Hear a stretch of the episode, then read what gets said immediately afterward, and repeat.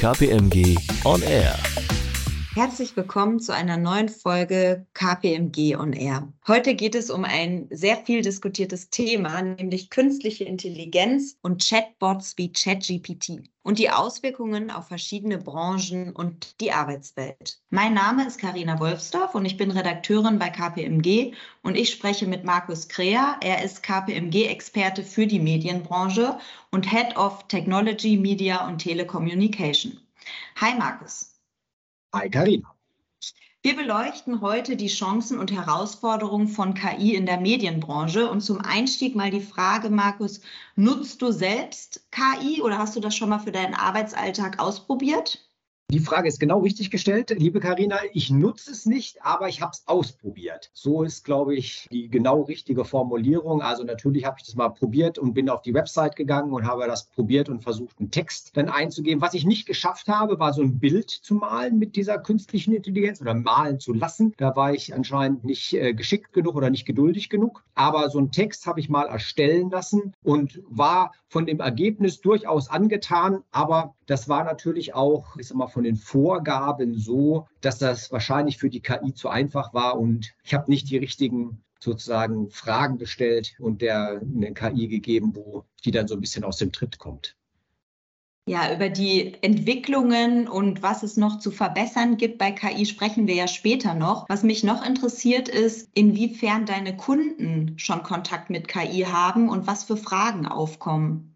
Also das ist vielfältig, weil wir betreuen ja als KPMG relativ viele Verlage. Dort ist das natürlich ein Thema, gerade durch ChatGPT. Das hatten wir ja sozusagen deswegen auch diesen Podcast, das ist sozusagen der aktuelle Aufhänger. Das hat schon zu Aufruhr geführt, weil natürlich gerade bei den Redaktionen immer die Frage hochkommt, ja, nehmen die uns im Grunde die Arbeitsplätze weg, brauchen wir keine Redakteure mehr, weil wir alles künstlich erstellen lassen können und durch Technologie erstellen lassen können. Also da hat das schon zu den ein oder anderen Nachfragen geführt.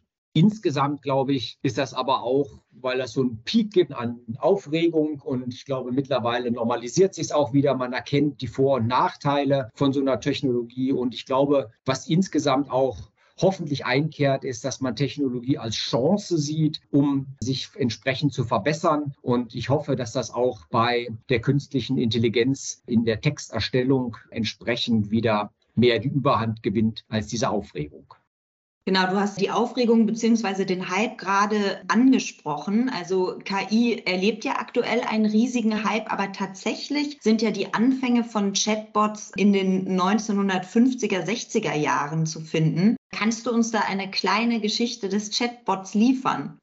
Gerne. Im Grunde, genau wie du sagst, gibt es das seit den 60er Jahren damals vom MIT von einzelnen Professoren entwickelt. Erste sozusagen Chatbots, die Mustererkennungen hatten. Dann wurde das weiterentwickelt. Ich glaube, so der nächste große äh, Sprung war das ganze Thema Spracherkennung. Dann gab es im Grunde den ersten richtig professionell benutzten Chatbot bei WeChat, also in, in China, die im Grunde dort in der Kunden Interaktionen aktiv wurden. Ich glaube, das, was alle kennen, ist die Siri auf den Apple-Devices. Die laufen dann Cortana von Microsoft als, ich sage mal, Gegenprodukt in der Microsoft-Welt. Google Now als weitere Entwicklung von Chat und natürlich, was sicher, glaube ich, auch in aller Munde ist, die Alexa bei Amazon auf den jeweiligen Devices von Amazon. Ich glaube, das ist auch so eine Chatbot-Technologie, die durchaus weit verbreitet ist und ihren Anklang gefunden hat, dass man über Sprachsteuerung entsprechend dann interagiert. Das war auch so ein Gamechanger Und natürlich jetzt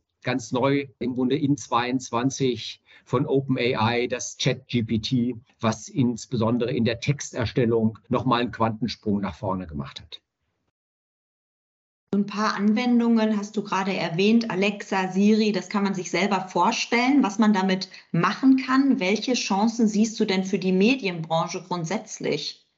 Also wo das in der Medienbranche schon, aber auch schon seit mehreren Jahren, auch schon vor ChatGPT Einzug gehalten hat, das ist sozusagen bei bestimmten Standarddingen, also insbesondere wo Fakten zu Texten verarbeitet werden müssen, also insbesondere Sportberichterstattung, Berichterstattung über Wetter, über bestimmte andere Ereignisse, da wo, ich sag mal, eine klare Faktenlage da ist, um dann aus diesen Fakten sozusagen einen beschreibenden Text zu machen. Dort wird dann doch schon öfter mal künstliche Intelligenz und entsprechende maschinelle Texterstellung eingesetzt.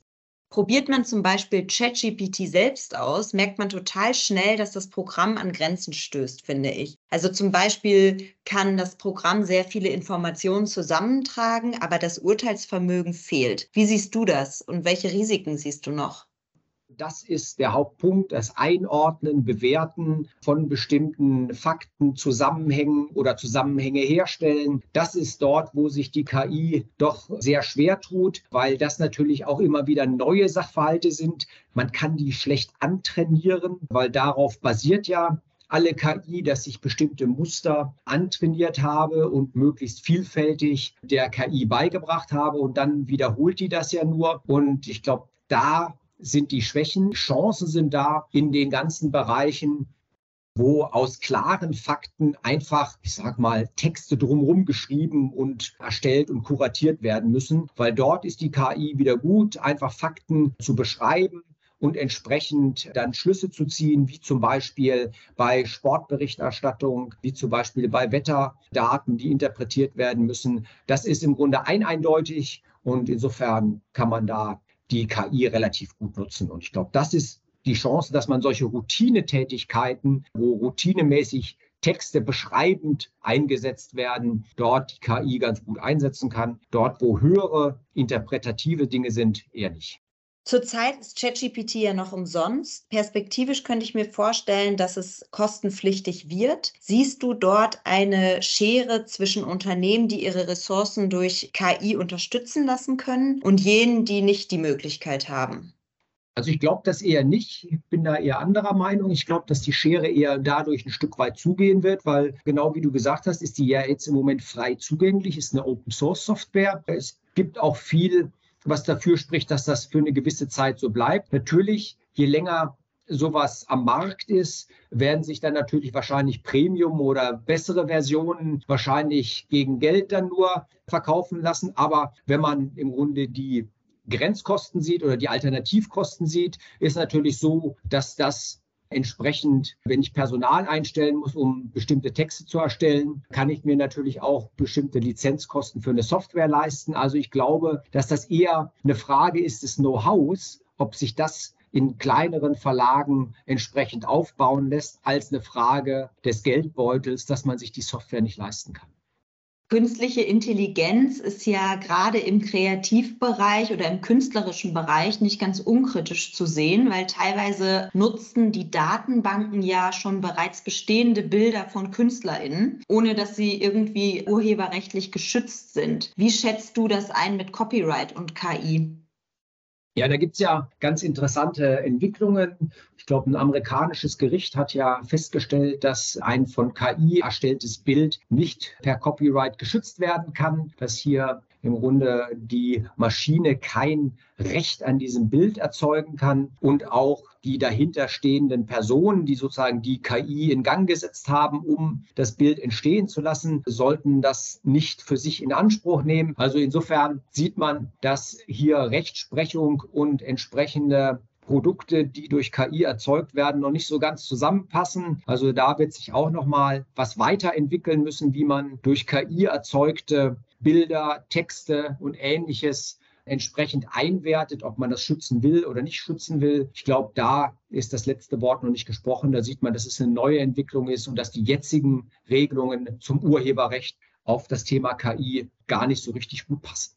Was ich gerne mitgeben würde, ist diesen Spin, diese Technologie als Chance zu sehen. Ich glaube, dass wir insgesamt Technologie als Chance für unsere Probleme nutzen müssen. Jede Technologie hat eine negative Seite wie eine positive Seite. Also mit der künstlichen Intelligenz Ich kann das für Fake News und entsprechende Falschbilder und Falschinformationen nutzen, weil ich die KI mit den falschen Informationen füttere. Aber ich kann genauso gut diese ganzen Routinetätigkeiten, die mich eigentlich langweilen, wo ich nur bestimmte Informationen kondensieren, zusammenfassen, beschreiben will und das in einen, ich sag mal, netten Text gieße, das kann ich damit erzeugen und kann aber meine ganze Redaktion von solchen Sachen befreien und die können sich dann auf Dinge konzentrieren, die mehr wertschöpfend und wertschöpfend für die Leserinnen und Leser sind. Und ich glaube, das ist so für mich die Vision, dass man wirklich eng an diesen neuen technologischen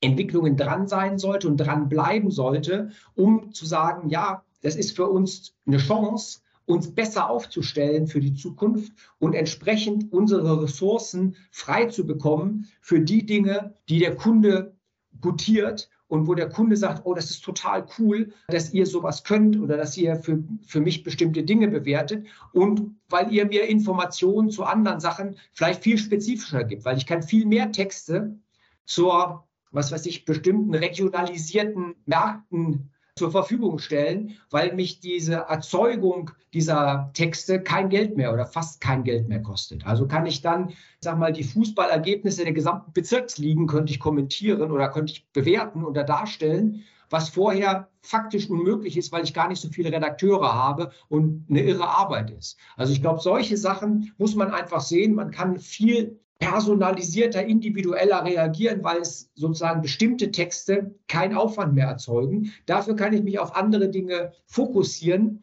die im Grunde menschliche Intelligenz zwingend erfordern. Und ich glaube, das ist die große Chance für mich. Das klingt doch sehr verheißungsvoll. Ich würde sagen, damit haben wir einen guten Überblick bekommen für die Chancen und Risiken der KI in der Medienbranche. Markus, vielen Dank für deine Zeit und für das Gespräch. Vielen Dank fürs Zuhören. Und wenn Sie Markus Kreher kontaktieren wollen und weitere Informationen wünschen, dann schauen Sie doch bitte auf kpmg.de. Tschüss. Danke, tschüss. KPMG On Air